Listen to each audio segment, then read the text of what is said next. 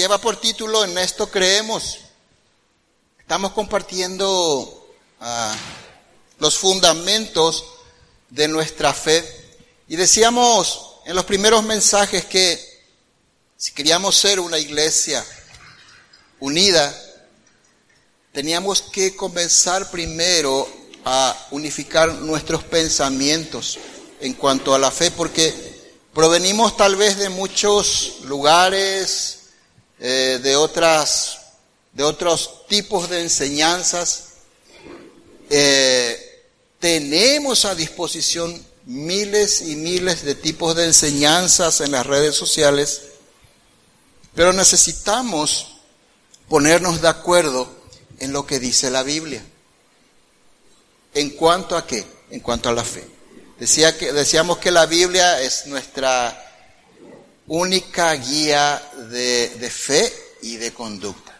Así que aquí está todo lo que tenemos que creer. Bueno, y por eso surgió un poco esta serie. Hoy vamos a compartir un pasaje que está en Éxodo 3.14, si me quieren acompañar.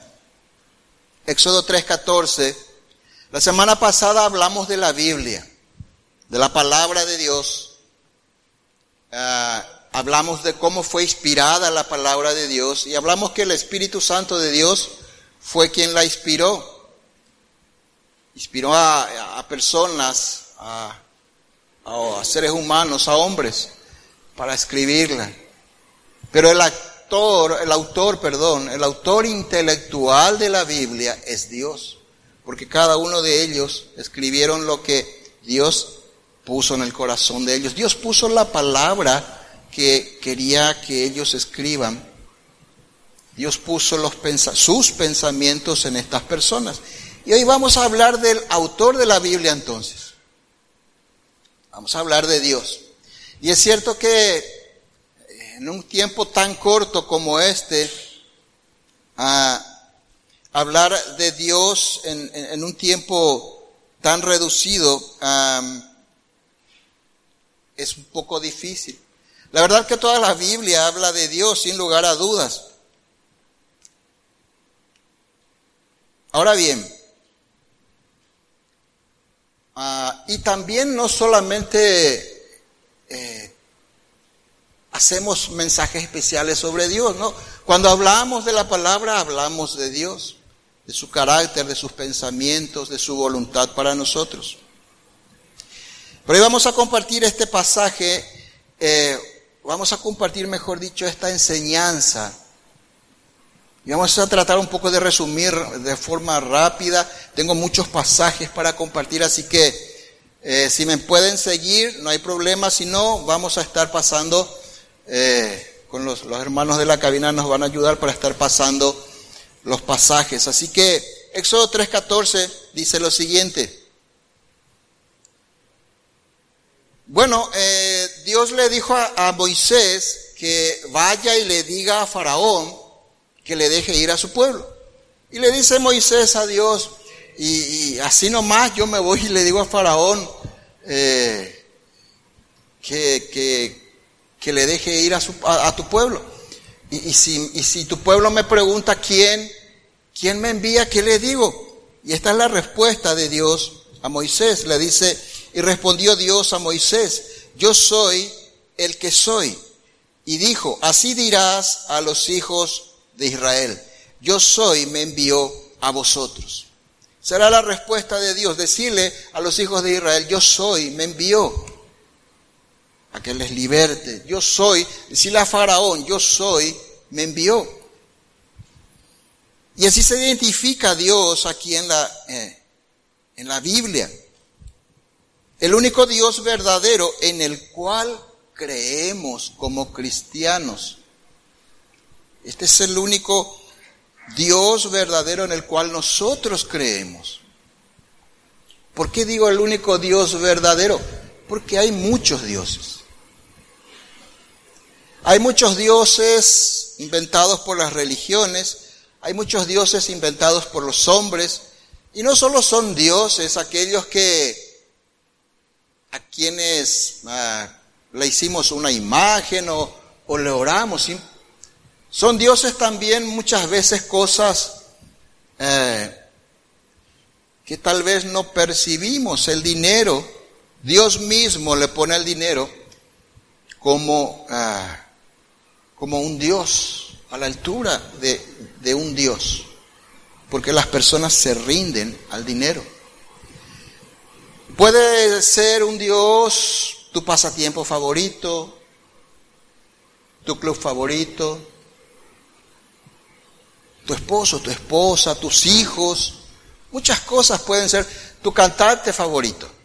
Muchas cosas pueden ser un Dios. Todo aquello que, que le quita a Dios de su lugar y se lo, ponemos nosotros en vez de Dios. Eso es un, es un ídolo.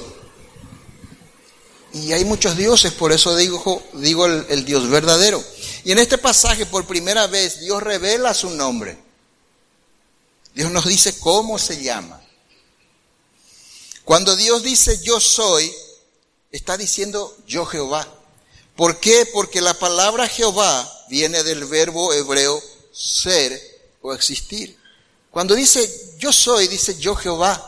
Cuando dice yo Jehová, dice yo soy.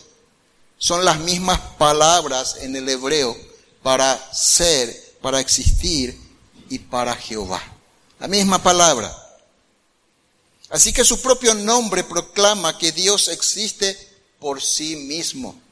Eso es lo que en primer lugar necesitamos eh, fijar en la mente. Su propio nombre proclama que Dios existe por sí mismo, que nadie lo creó.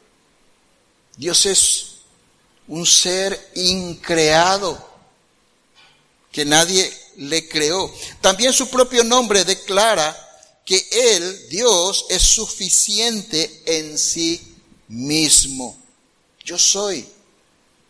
Yo existo. Ese es su nombre. Y su nombre implica que Él es autosuficiente. Por eso es que cuando queremos ser autosuficientes, nos apartamos de Dios porque no necesitamos de Dios. Pero el único que puede ser autosuficiente es Dios. Nosotros si queremos vivir mm, de la manera que a Dios le agrada, debemos ser dependientes de Dios, no autosuficientes. El único autosuficiente es, repito, Dios mismo, porque su nombre es ese. Este es el Dios verdadero de la Biblia, en oposición, como decía, a muchos otros dioses falsos. Dioses inventados por las religiones, por los hombres. Por eso que es importante conocer bien al Dios de la Biblia y ese es el tema de esta noche, así ese es el, nombre de este mensaje, el título de este mensaje, el Dios de la Biblia. ¿Por qué el Dios de la Biblia? Porque hay muchos otros falsos dioses. Nosotros como hijos de Dios necesitamos conocer al Dios de la Biblia. Necesitamos conocer bien al Dios a quien servimos. Porque van a venir otros con otras enseñanzas, van a venir otros con, con enseñanzas de otros dioses. Y ese es el peligro que podemos adoptar a un falso Dios. Cuando enseñamos a un Dios diferente, que, el que está en la Biblia. Enseñamos el carácter de Dios, por ejemplo, decimos Dios es amor y en esta iglesia, por ejemplo, solo enseñamos que Dios es amor para motivarle a la congregación, estamos enseñando a un falso Dios. Si no enseñamos todo lo que Dios es, el carácter de Dios en su plenitud, entonces estamos enseñando a un falso Dios. Y vamos a ver si hoy podemos abarcar lo máximo posible para tener una visión del Dios de la Biblia. ¿Por qué no oramos? Vamos a orar rapidito, vamos a pedirle al Señor guía. Señor, te damos gracias esta noche. Gracias por este privilegio que tenemos de ser llamados primeros hijos tuyos, Señor. Porque tú nos hiciste tus hijos cuando pusimos nuestra fe en Jesús. Es un privilegio, Señor, que tenemos. El otro privilegio es que tenemos para este lugar, Señor, para escuchar tu palabra. Tenemos el privilegio, Señor, de contar con tu Espíritu Santo, morando en nuestros corazones, morando en nuestras vidas. Y es tu Espíritu Santo el que nos enseña y te rogamos que esta noche sea tu Espíritu Santo el que nos convenza de esta palabra, porque es palabra tuya, palabra inspirada por tu Espíritu Santo, Señor. Haz tu obra y que de aquí salgamos con una imagen, con una fotografía, con una con un convencimiento, Señor, de que somos pecadores y de que tu santidad es más grande de lo que imaginamos. Te damos gracias y que toda la gloria sea para ti en esta noche, en el nombre de Jesús. Amén. Entonces, el Dios de la Biblia. Muchos dicen por ahí, hermanos, que no, por supuesto, que no conocen a Dios, o dudan de su existencia, o dicen Dios no existe. O dicen, bueno, cada uno se hace su propio Dios, cada uno cree en Dios como mejor le parece, cada uno dice entiende la Biblia a su manera, y esas son todas mentiras. Muchos dudan de su existencia. Yo no sé si a usted le pasó, pero en nuestra propia vida cristiana a veces nos toca un momento, un tiempo, y dudamos de Dios. Y tal vez si somos muy bien sinceros con Dios, sí le decimos. Y Dios después, ¿qué pasa si, si en verdad Dios no existe, verdad? O dudamos por alguna situación que estamos pasando. Muchos dicen, si Dios existiera, no estaríamos pasando lo que estamos pasando hoy. Si Dios existiera, los chicos en África no estarían pasando hambre, etcétera. Pero Dios nunca intentó demostrar en la Biblia su existencia. Dios nunca dijo, en el primer pasaje aquí de la Biblia, nunca dijo, bueno, yo soy eh, fulano de tal y vengo de tal, de tal lugar y, y comencé existiendo de esta manera, etcétera, etcétera. Si nosotros miramos la Biblia, dice, en el principio Dios creó los cielos, sin carta de presentación, sin lugar de origen. Como si fuera que Dios tiene un origen, como si fuera que Dios tiene un principio. Las personas rebajan a Dios y quieren que Dios explique su origen. Y Dios es eterno. ¿Cuál es el origen? Entonces, eso demuestra solamente un absoluto desconocimiento de Dios.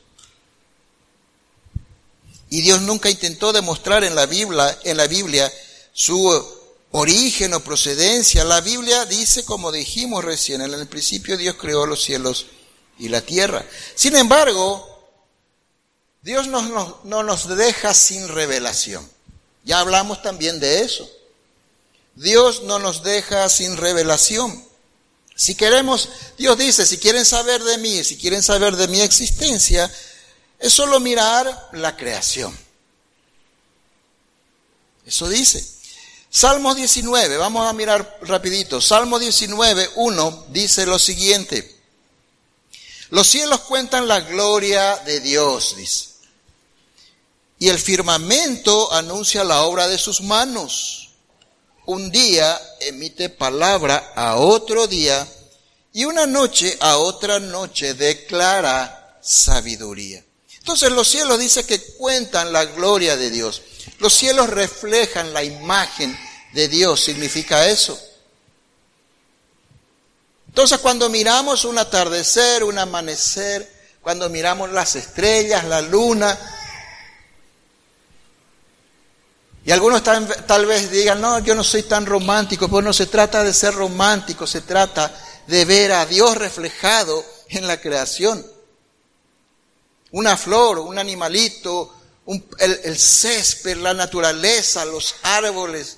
Cuando nos miramos en el espejo, todo refleja la gloria de Dios, la imagen de Dios. Y dice que un día emite palabra a otro día O sea, la creación todos los días está predicando, ah, predicando, Dios existe, Dios existe, Dios existe.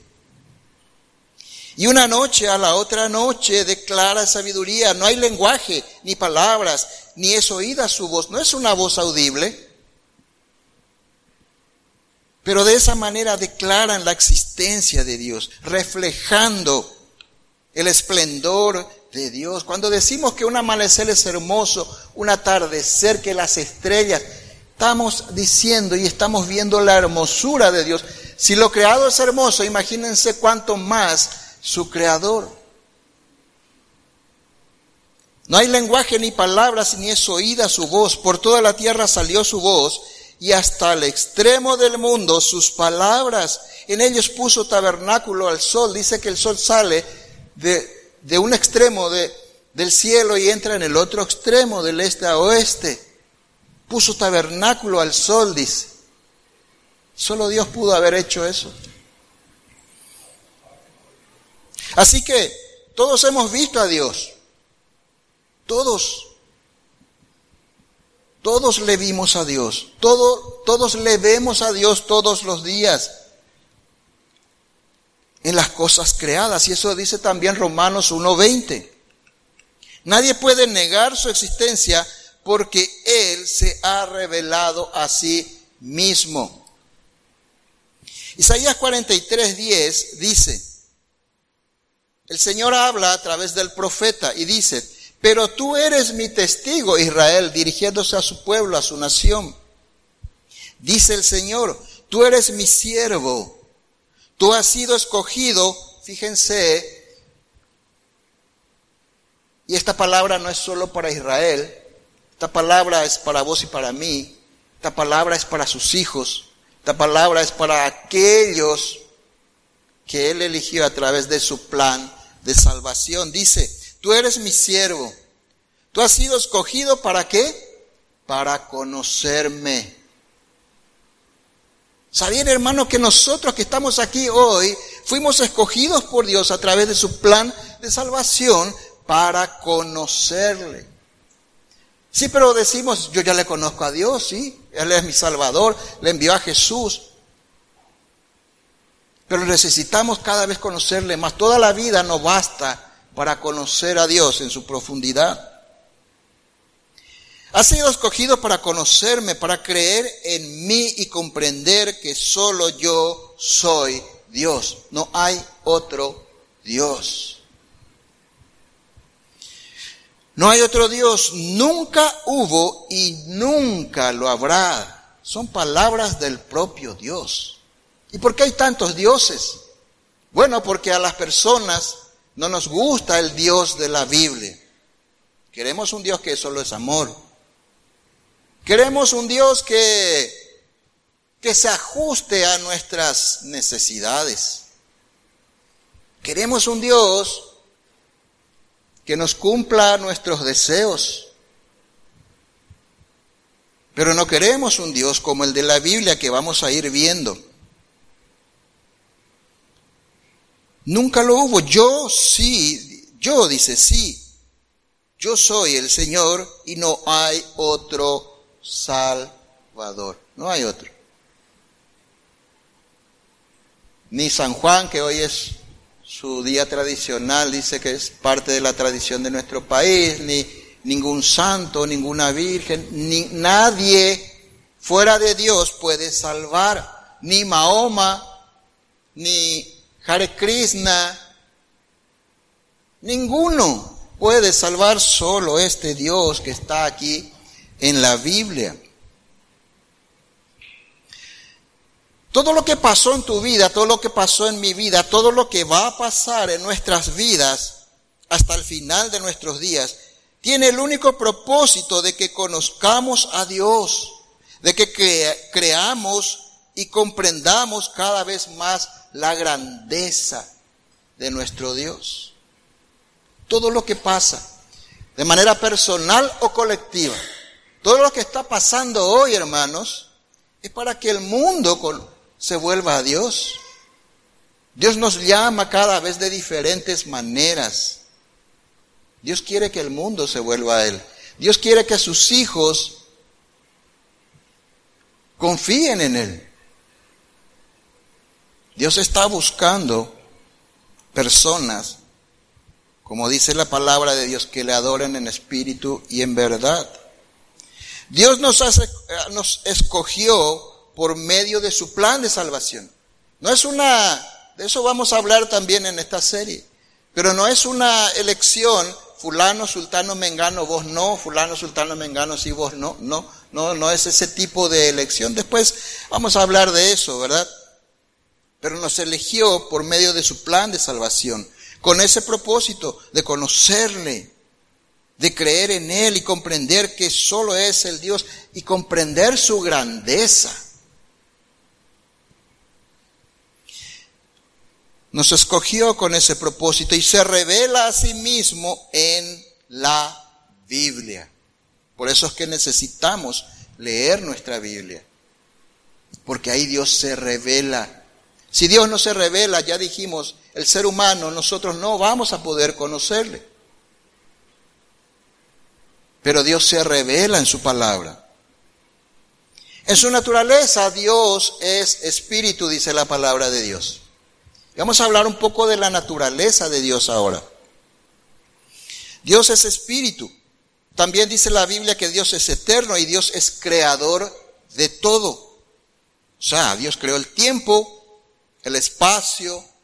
No es el ser humano el que creó el tiempo o el que inventó el tiempo. En verdad el ser humano no inventó ninguna de las cosas, solamente las descubrió, ya estaban allí. El inventor es Dios. El que creó es Dios, el tiempo, el espacio, la materia, la vida, todas las cosas. No hay mono del cual provenimos, no hay explosión que creó un sistema tan perfecto, tan organizado, matemáticamente calculado. No es una explosión. Si hubiese sido una explosión, hubiese quedado todo desbaratado, ¿verdad? Pero quedó en un orden perfecto. Hay una ingeniería en tu cuerpo, en mi cuerpo. Un sistema tan perfecto en nuestro cerebro que no hay computador que se iguale al cerebro. Dice Juan 1.18.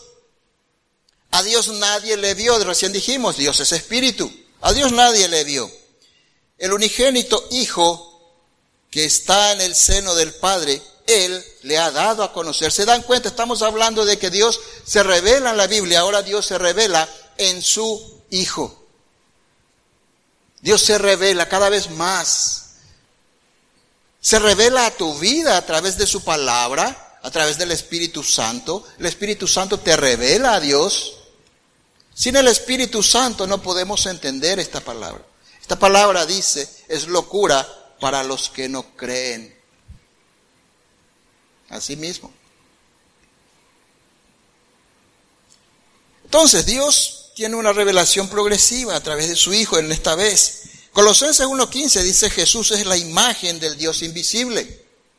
Jesús es la imagen. O sea que Jesús no solo vino a enseñar de Dios, sino vino a mostrar el carácter de Dios. ¿Y saben qué? Eso también Dios nos pide a nosotros. No aprendas solo mi palabra, no, ah, no recites solo mi palabra, sino Dios quiere que vivamos su palabra. Y Jesús es la palabra hecha carne. Ya hablamos de eso también. Así que desde Jesús y en nuestros tiempos, por medio de las escrituras, podemos conocer a Dios más profundamente y hacernos una imagen acabada suya. Si estudiamos la palabra, si, si cada vez que abrimos, cada vez que abrimos la Biblia, hermanos, tenemos que pedirle al Señor encontrarle a Él en su palabra. Que el Espíritu Santo nos revele y vamos a terminar con una fotografía de Dios. Pero Dios es espíritu. Pero fue revelado a través de su palabra y de su, de su Hijo también. Dice Isaías 40, 28, no has sabido, no has oído que el Dios eterno es Jehová. Recién decía, Dios eterno, Dios es eterno. Sí, yo ya sé eso, claro que sí, todos sabemos. Estamos hablando sobre cosas que sabemos. Ahora Dios quiere que sepamos más. Dios quiere que, que encarnemos esa eternidad. Dios quiere, Dios compartió muchos de sus atributos con nosotros y vamos a ver.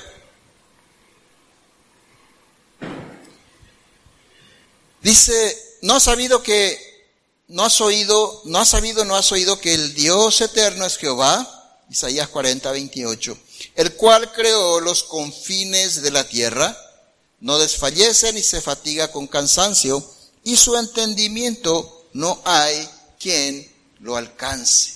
Dios eterno, y así como Dios es eterno, aquí dice que su entendimiento no hay quien lo alcance. Y, eso es lo que Pablo dice en Romanos 11, que Dios es inescrutable, dice.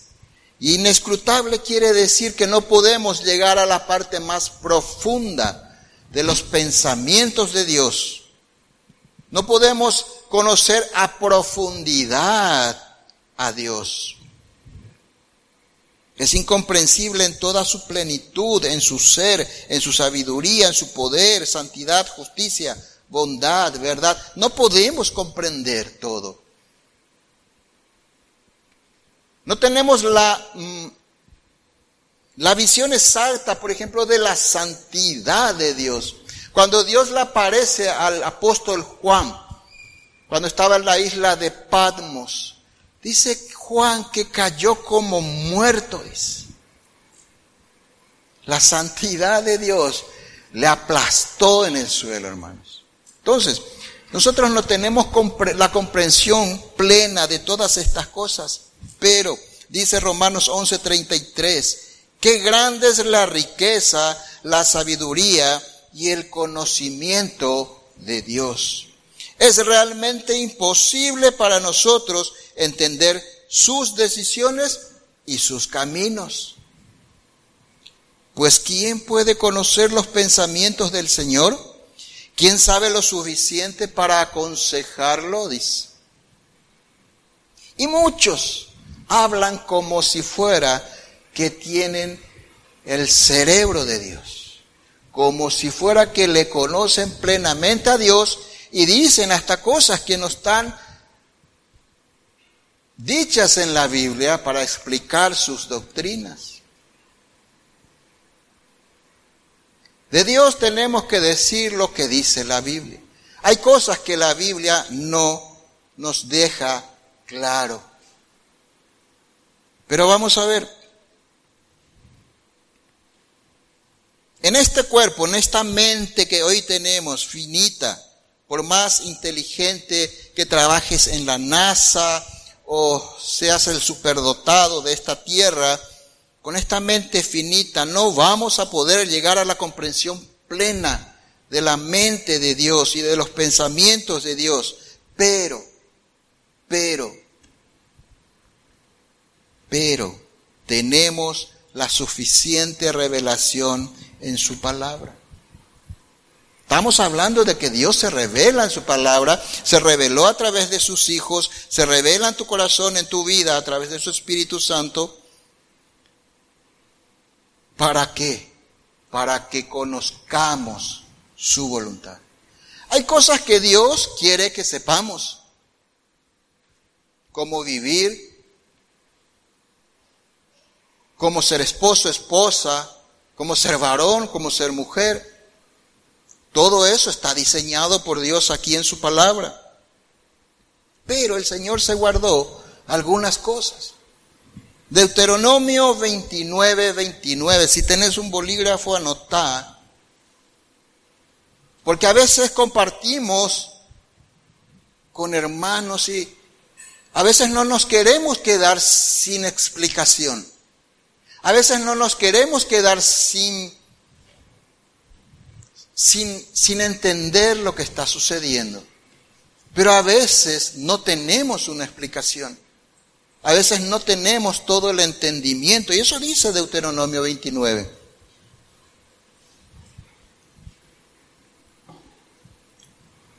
Deuteronomio 29, 29.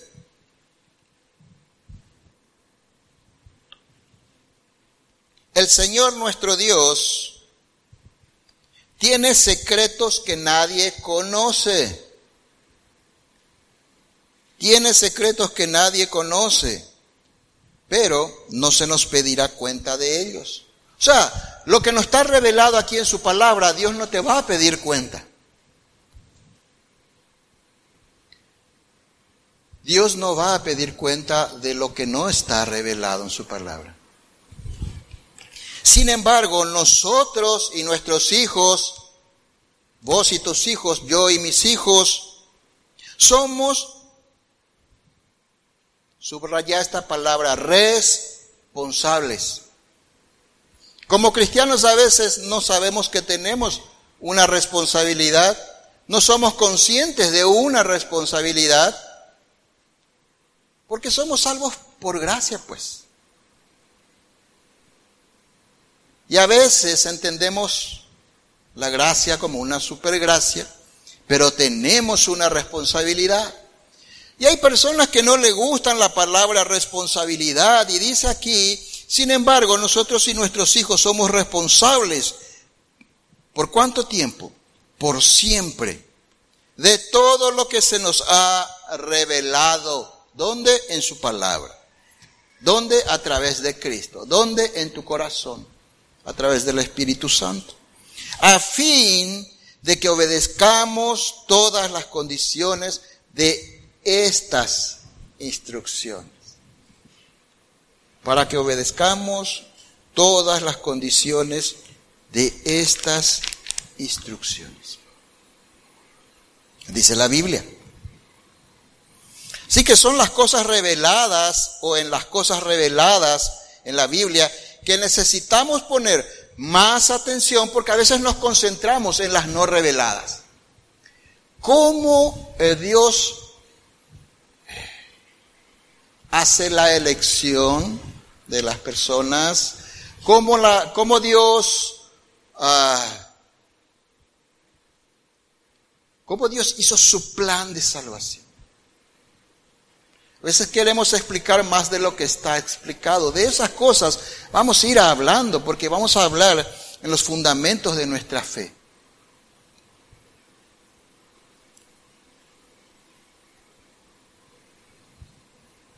Entonces tenemos que concentrarnos más en esas cosas reveladas.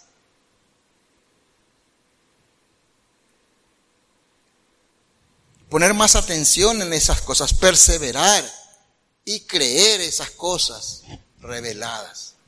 Porque hay muchas doctrinas que le buscan una explicación o le buscan, uh, buscan conceptos tomados de los pelos para explicar su doctrina. Después vamos a hablar de eso. Para explicar su doctrina. Y son cosas que Dios no las explicó muy bien porque no son importantes para nuestra salvación. Hay muchas doctrinas y muchas enseñanzas que están torcidas y muy especialmente el de la gracia.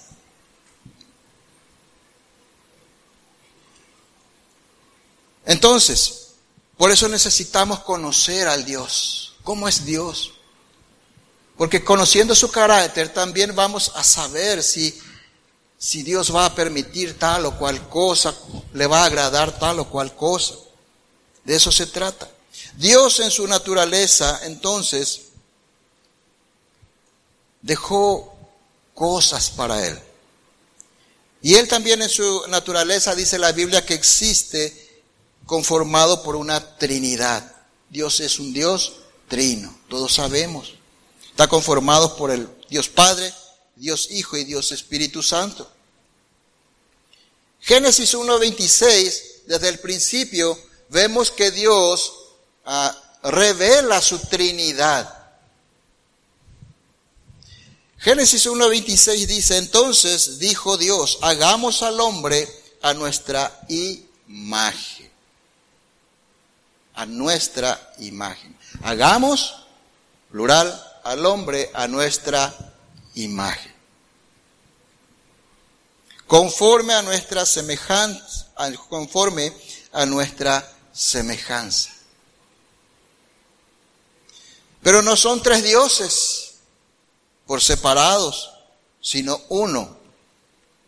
Y esto es algo que necesitamos solo de la fe para comprender.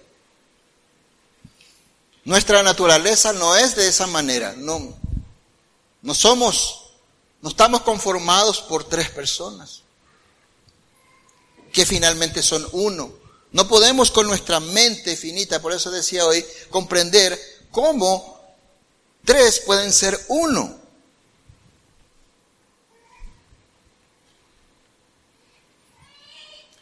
Dice Oye Israel, dice Deuteronomio 6.4, oye Israel, Jehová, nuestro Dios, Jehová uno es. Dice Deuteronomio 6.4.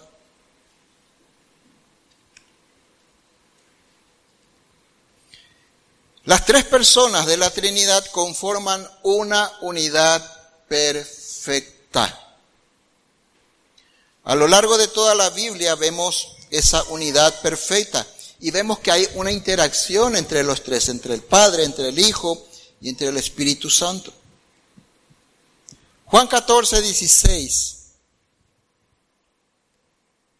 dice, está Jesús hablando, eh, ya despidiéndose de sus discípulos, Jesús habla a sus discípulos y, les anima porque eh, Jesús ya estaba yendo y les anima para que no se desanimen porque Jesús, que no piensen que Jesús les estaba dejando solos. Y le dice, y yo pediré al Padre que les envíe al Espíritu Santo. Yo pediré, dice el Hijo, al Padre que envíe al Espíritu Santo, la Trinidad, para que siempre les ayude y siempre esté con ustedes, versículo 17. Él les enseñará lo que es la verdad los que no creen en Dios y solo se preocupan por lo que pasa en este mundo, no pueden recibir al Espíritu, porque no le ven ni no le conocen. Por eso nosotros podemos recibir la revelación de Dios. Por eso Dios se puede revelar a nuestra vida. Sin el Espíritu Santo no podemos conocer a Dios, no podemos comprender estas cosas. Y muchas cosas inclusive que están sucediendo hoy, muchos no comprenden porque no ven desde la óptica espiritual de Dios. Y de por ahí va a salir alguien y va a decir, pero no vaya a espiritualizar todo. No hay cómo. No hay cómo. Dios está en todo. Dios está en todo lo que sucede y deja de suceder. Pero ustedes, dice, sí lo conocen porque está con ustedes y siempre estará en medio de ustedes. Y aquí vemos a Jesús, como decía, al Padre y al Espíritu Santo. Y el Espíritu Santo, dice Jesús, que iba a venir a vivir en cada creyente. La Reina Valera dice de esta manera, el versículo 17, pero vosotros le conocéis, porque mora con vosotros y estará en vosotros. Eso dice la reina Valera en el versículo 17.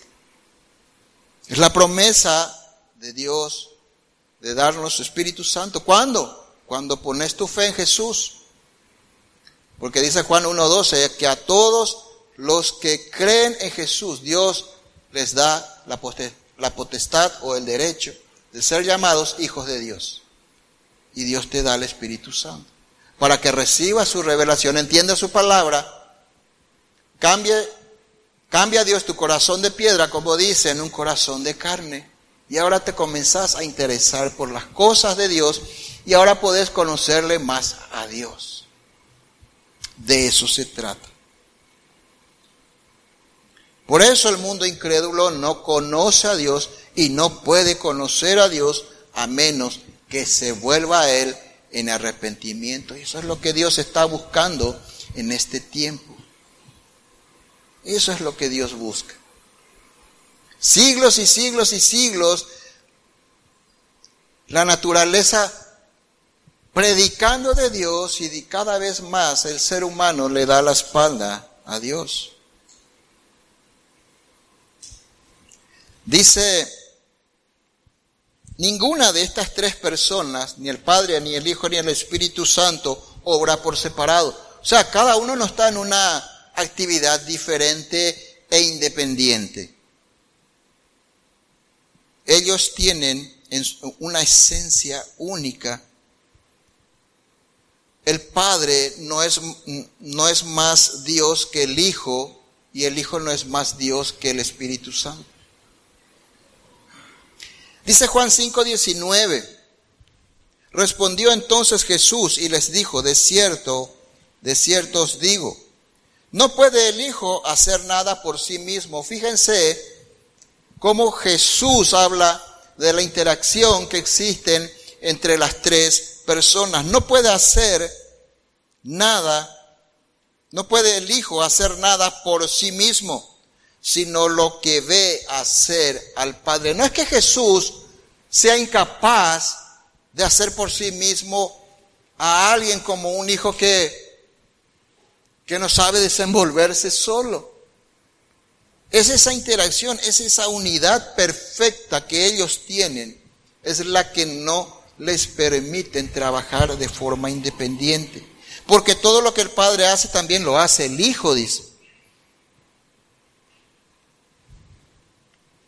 Entonces, el Hijo no es más eh, eterno, perdón, el Padre no es más eterno que el Hijo, el Hijo no es menos que el Padre, ni ambos son más eternos que el Espíritu Santo. Hay una absoluta unidad de pensamiento. ¿Cuál es esa unidad? Una unidad de pensamiento, la unidad en la divinidad. Por eso que los tres son perfectamente Dios. Dios Padre, Dios Hijo, Dios Espíritu Santo. Y no son tres, son uno. Y todos los atributos de Dios los comparten en una interacción perfecta. Por eso que Jesús dice que seamos unidos. ¿Para qué? Para que el mundo sepa, dice, que el, que el Padre me ha enviado. Nuestra unidad habla entonces de la unidad trinitaria de Dios. Vamos a ver algunos atributos de Dios, rapidito. Entonces, esa es un poco la naturaleza, como decía al principio, es imposible hablar eh, en extenso, nos llevaría una serie de años poder hablar de todas estas cosas. Pero la idea es que revivemos un poco esa imagen de Dios que tal vez esté un poco dormida. Es como un matrimonio. Cuando el matrimonio tiene muchos años, tiene el peligro de caer en la monotonía, de caer en una, como decimos, se apaga el amor, ¿verdad? Entonces, lo que no se tiene que apagar de nosotros es la reverencia a Dios. No podemos rebajar a Dios a nuestra altura. Y por supuesto, el amor a Dios. Los atributos de Dios. Uno de los atributos de Dios que a todos nos encanta, cristianos y no cristianos. Pero vamos a ver antes otro. Vamos a ver antes otro, para no adelantar. Uno de los atributos de Dios que la Biblia describe ah, de una, digamos, con una fuerza triplicada es su santidad. Isaías 6.2 se trata de el profeta Isaías, en el capítulo 6, Isaías capítulo 6, perdón, versículo 2, ah, Isaías tuvo una visión del trono de Dios. O sea, Isaías le vio a Dios sentado en su trono y cómo es ese trono y, y cómo está rodeado de ángeles. Y describe aquí, dice, hablando del trono de Dios, dice, por encima de él, de Dios, había serafines, que son un tipo de ángeles. Serafines, dice, cada uno tenía seis alas, con dos cubrían sus rostros, con dos cubrían sus pies, y con dos volaban.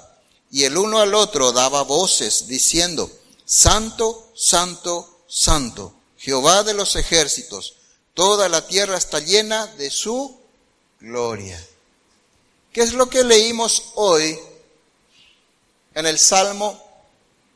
Cuando estábamos leyendo hoy el Salmo 19, ¿qué es lo que leímos? Que los cielos cuentan la gloria de Dios, ¿sí o no? Y aquí en Isaías, capítulo 6, vemos que dice que toda la tierra está llena de su gloria. También. Pero aquí dice, no dice que Dios es santo, dice que Dios es santo, santo, santo. Los seres vivientes cantan sin cesar acerca de la santidad y de la eternidad de Dios. Y en Apocalipsis, Apocalipsis 4, 8 hay una descripción muy parecida, no vamos a mirar, anoten y pueden mirarlo después en sus casas. Hay una descripción muy parecida de serafines con, eh, con muchas alas y con varios ojos y que también dicen santo, santo, santo. Esa es la santidad de Dios para que comprendamos. Entonces hace un énfasis y lo repite tres veces. Dios no es solo santo, es tres veces santo. Dicen los estudiosos que ahí en el pasaje de Apocalipsis 4.8, la mayoría de los manuscritos antiguos dicen que la palabra santo aparece nueve veces. En Apocalipsis 4.8 dicen los estudiosos que la palabra santo aparece nueve veces. ¿Por qué? Dios es tres veces santo, pero Dios es trino. Tres veces santo, tres veces santo, tres veces santo, nueve. La Trinidad también de Dios está presente. Tener la visión correcta, hermanos, de la santidad de Dios hace que vos y yo tengamos la visión correcta y real de nuestra condición pecaminosa. Cuanto más gran, cuando, cuanto más Dios se agranda, más nosotros nos empequeñecemos. Cuanto Dios, cuanto, cuando Dios es más santo, nosotros nos volvemos más pecaminosos. Esa es la visión que Dios quiere que tengamos. Dios es tres veces santo. Nosotros nuestra pecaminosidad es va creciendo en la medida que crece la santidad de Dios. Sin esa visión, hermanos, no podemos vivir una vida de arrepentimiento, una vida de humildad y una vida sujeta a Dios. Es imposible. Si nos creemos buenos, no vamos a poder entender lo que Dios dice. De buenos está lleno no el cielo, el infierno. Todos aquellos que se sintieron pecadores y se arrepintieron están en el cielo. Todos los que se sintieron buenos y no se arrepintieron están en el infierno. Y esa visión tuvo Job. En Job 40, versículo 4, vemos que Job dice, he aquí que yo soy vil.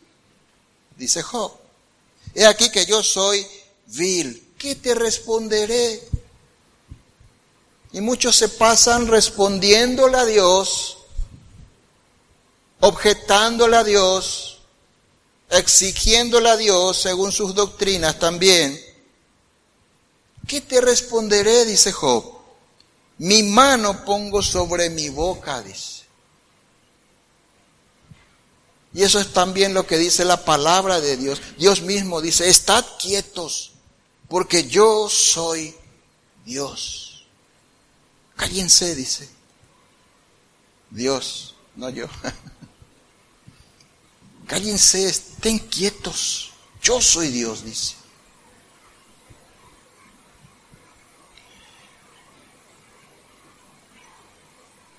Y ahora sí, ese es uno de los atributos de Dios. Dios es santo. Dios es santo, santo, santo. Y ese atributo no nos gusta mucho porque Dios dice, sed santos porque yo soy santo.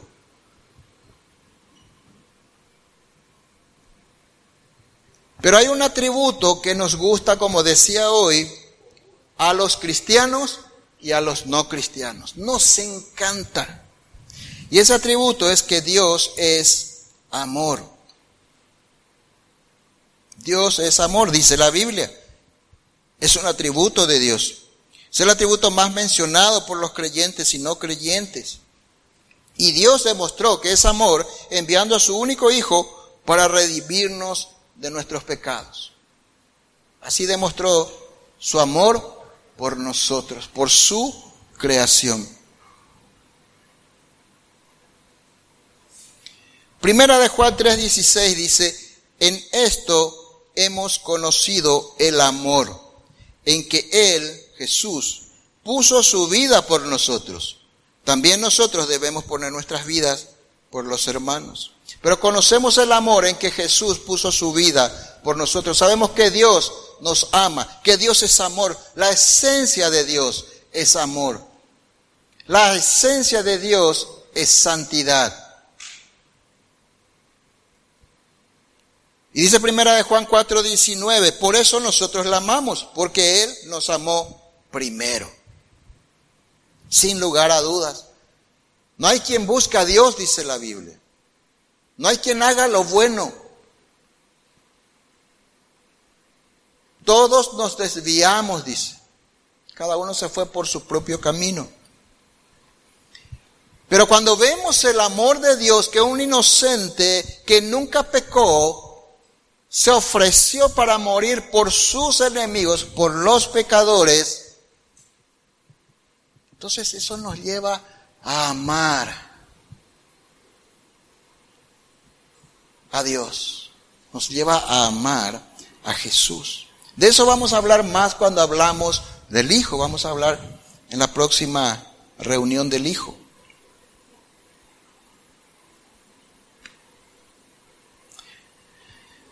Otro atributo de Dios es que Dios es justo. Eso también a veces nos, nos gusta, ¿verdad? Porque a veces Alguien nos hace algo malo, nos hacen una injusticia y decimos, Dios es justo. Sí. Pero Dios también es justo cuando yo me equivoco, cuando yo peco. Y Dios también hace justicia sobre mi vida. Dios es justo. Eso significa que Dios no puede y no va a pasar por alto la maldad y el pecado. Dios no tiene por inocente al culpable, dice. Y eso lo vimos en donde Jesús. Jesús en el Calvario es la justicia de Dios sobre su Hijo. Jesús experimentó el juicio de Dios cuando nuestros pecados fueron puestos sobre Jesús para que vos y yo fuéramos perdonados. Justicia, la Jesús es la justicia de Dios para nosotros. Por eso dice Dios que vos y yo que creemos en Jesús somos justos, aunque no vivimos justamente. Pero mientras permanezcamos bajo el amor de, Cristo vamos a ser justos para Dios. Romanos 3:25 dice de la siguiente manera, Pues Dios ofreció a Jesús como el sacrificio por el pecado. ¿Quién ofreció? Dios mismo ofreció a su Hijo. Sacrificio por el pecado, sacrificio por tu pecado, por mi pecado. Las personas son declaradas justas a los ojos de Dios cuando creen en Jesús, lo que pasó contigo y conmigo. Así que cuando, si alguien no, no, está creyendo en Jesús, si alguien no puso su fe en Jesús,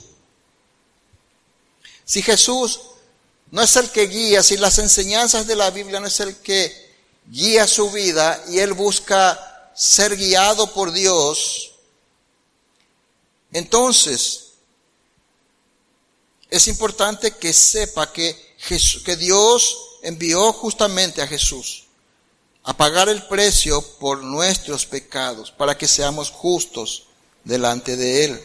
Sacrificó, Jesús sacrificó su vida al derramar su sangre, dice. Ese sacrificio eh, muestra que Dios actuó con justicia. O sea, Dios no dijo, bueno, vamos a hacer borrón y cuenta nueva, a partir de hoy ya no hay pecado. Dios no dijo eso. Alguien tuvo que morir para que el pecado sea perdonado. Alguien tuvo que morir para que la justicia de Dios sea satisfecha. Para estar a cuentas. Cuando uno comete un delito, tiene que ir a la cárcel para pagar su deuda con la justicia. Eso es lo que ocurrió en este caso. La justicia de Dios decía que el pecado debía pagarse con la muerte y Jesús pagó ese precio. Sacrificó su vida Jesús al derramar su sangre. Ese sacrificio muestra que Dios actuó con justicia. Dios es justo.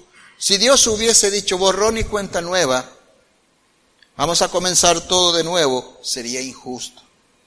Pero Dios es justo. Y es justo contigo y conmigo. Es justo cuando hacemos lo bueno y también es justo con nosotros cuando hacemos lo malo. Jesús murió y pagó por los pecados de todos los que habían tenido fe en Dios en el pasado. Jesús también pagó por todos los que creen en el presente y todos los que van a creer en el futuro, en Jesús, como su Salvador. Y finalmente el atributo de Dios que menos se menciona en muchos lugares, que no se quiere mencionar para no desanimar a las personas, dicen algunos,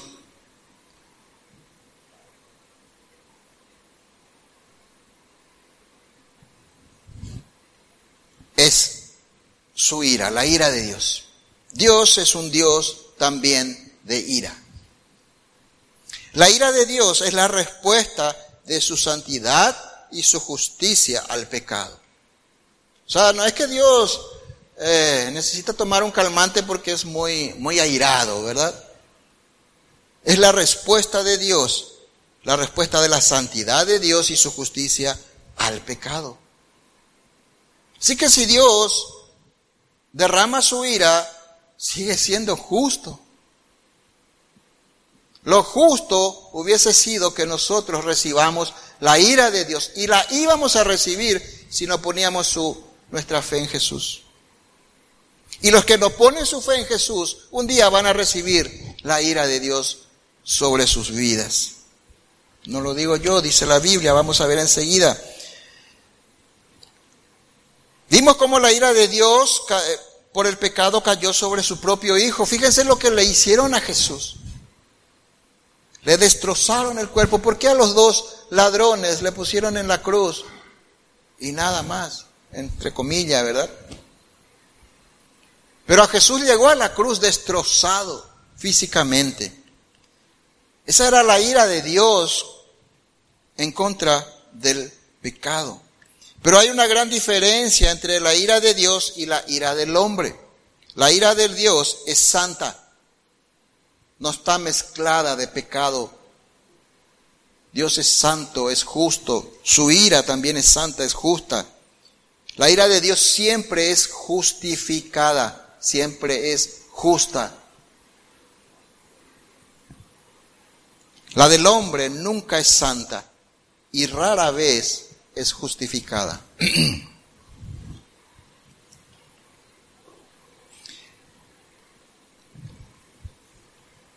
Estaba, bueno, Moisés dirigiendo al pueblo de Israel por el desierto. Moisés sube al monte a recibir las leyes, las tablas de las leyes de la mano de Dios. Y el pueblo se hacen de otros dioses. Hacen un becerro, todos conocemos la historia. Y Dios se enojó contra su pueblo. Y dice en Éxodo 32, versículo 10, Dios le dice a Moisés, ahora pues, déjame que se encienda mi ira en ellos. Y parece que le ve a Moisés ahí en el medio poniéndose así, ¿verdad? Y Dios ahí, déjame que se encienda mi ira contra el pueblo, dice Dios, y los consuma. Y de ti yo haré una gran nación, una nación grande le dice Dios. Jesús también enseñó sobre la ira de Dios. Juan 3:36 dice que el que cree en el Hijo tiene vida eterna, pero el que rehúsa creer en Él, en el Hijo, no verá la vida, sino que la ira de Dios está sobre Él. La ira de Dios es una respuesta de la justicia de Dios, de un Dios justo, y santo al pecado. Amén, hermanos. Romanos 1.18 dice, porque la ira de Dios se revela desde el cielo contra toda impiedad e injusticia de los hombres que revela, e impiedad e injusticia de los hombres que detienen con injusticia la verdad. Romanos 1.18. Hoy vemos la ira de Dios en contra del pecado, en contra de la maldad del ser humano, en contra de que el ser humano le dio la espalda a Dios. Y eso no ocurre solo en este tiempo, ocurrió en todos los tiempos. A veces vemos la ira de Dios de manera personal o sobre una nación, pero la ira de Dios es santa. Hermanos, Vimos en el Salmo 19 que los cielos proclaman y reflejan la gloria de Dios. Hermanos, pueden pasar. Que los cielos proclaman y reflejan la gloria de Dios. Y también vimos que Él te escogió por medio de su plan de salvación para que le conozcas o le conozcas más para que creas en Él o creas más. Si no conoces a Dios, Él quiere que le conozcas. No es una alternativa para nosotros. No podemos servir a alguien en quien a quien no conocemos. No podemos creer en Dios o no podemos creer en alguien a quien no le conocemos. Si le conocemos más o menos, vamos a creer en Él más o menos. ¿Se acuerdan que compartimos en un mensaje cómo es que Dios quiere que creamos en Él con todo nuestro corazón. Dios quiere que creamos en Él con todo nuestro corazón. Necesitamos conocerle con todo nuestro corazón. Necesitamos profundizar en el conocimiento de Dios. Necesitamos que Dios sea revelado cada vez más en nuestras vidas. Cuanto más llenos de Dios, menos espacio hay para el mundo menos espacio hay para los placeres pecaminosos, menos espacio hay para cualquier cosa que no sea Dios.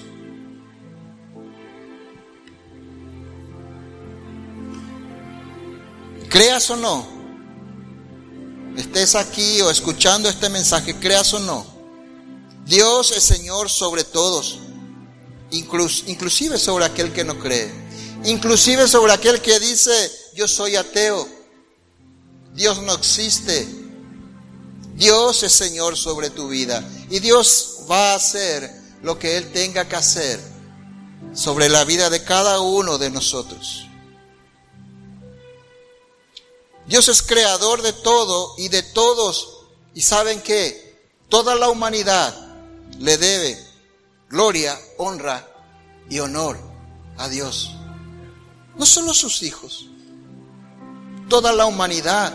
Pero aquel que no cree en Jesús no tendrá el Espíritu Santo. Aquel que no tiene el Espíritu Santo no va a poder glorificar, ni honrar, ni darle honor a Dios aquí en la tierra. Pero dice que un día toda rodilla se doblará. Toda rodilla se doblará y todos van a proclamar que Jesús es el Señor. Y mejor que lo hagamos estando aquí en la tierra y que no lo hagamos estando en el infierno. Porque todos Toda rodilla se va a doblar sobre en el cielo, en la tierra y debajo de la tierra. Dios es Dios sobre todos. Dios es el Dios creador. Dios es Dios sobre nuestras vidas. No hay otro Dios. No hay otro santo que, que traiga salvación, ni Mahoma, ni ningún otro profeta de la historia, ningún santo. Solo Dios, el Dios de la Biblia, trae salvación. Muchos dicen que todas las religiones nos llevan al cielo. Es mentira. La religión nunca lleva al cielo. La relación con Dios es la que lleva al cielo. ¿Cómo está tu relación? con el Dios a quien servís. ¿Qué tanto conoces de Dios? Y no te estoy diciendo que seas un teólogo, un erudito, pero ¿qué, ¿cómo está tu relación? Porque a las personas le conocemos cuando nos relacionamos con el sí o no, con esa persona. Yo puedo saber en la teoría de un qué sé yo, de un famoso jugador de fútbol, actor de cine, lo que sea. Pero yo solamente puedo decir que le conozco si tengo una relación personal con él. Yo sí le conozco, es mi amigo. Eso necesitamos de Dios. ¿Por qué no inclinas tu rostro en esta noche? Vamos a darle gracias a Dios, porque en su palabra Él se revela, porque en nuestros corazones Él se revela, porque en Jesús Él se revela y espero que el Espíritu Santo te haya revelado al Dios de la Biblia, que haya despertado en tu corazón de nuevo al Dios que un día, al cual un día le dijiste, yo quiero ser salvo por tu poder, por tu Espíritu Santo. Quiero ser tu hijo. Ya no quiero vivir esta vida. Quiero que tú guíes mi vida. Entregale tu vida a Jesús en esta noche. Si estás escuchando, si estás aquí, si estás escuchando este en forma de audio, si estás viendo en directo, entregale a Jesús tu vida. El único intercesor, el único que puede interceder entre el ser humano y Dios es Jesús para llegar a Dios, para salvar tu alma del terrible destino eterno al cual se dirigen los que se niegan a rendirse a Jesús.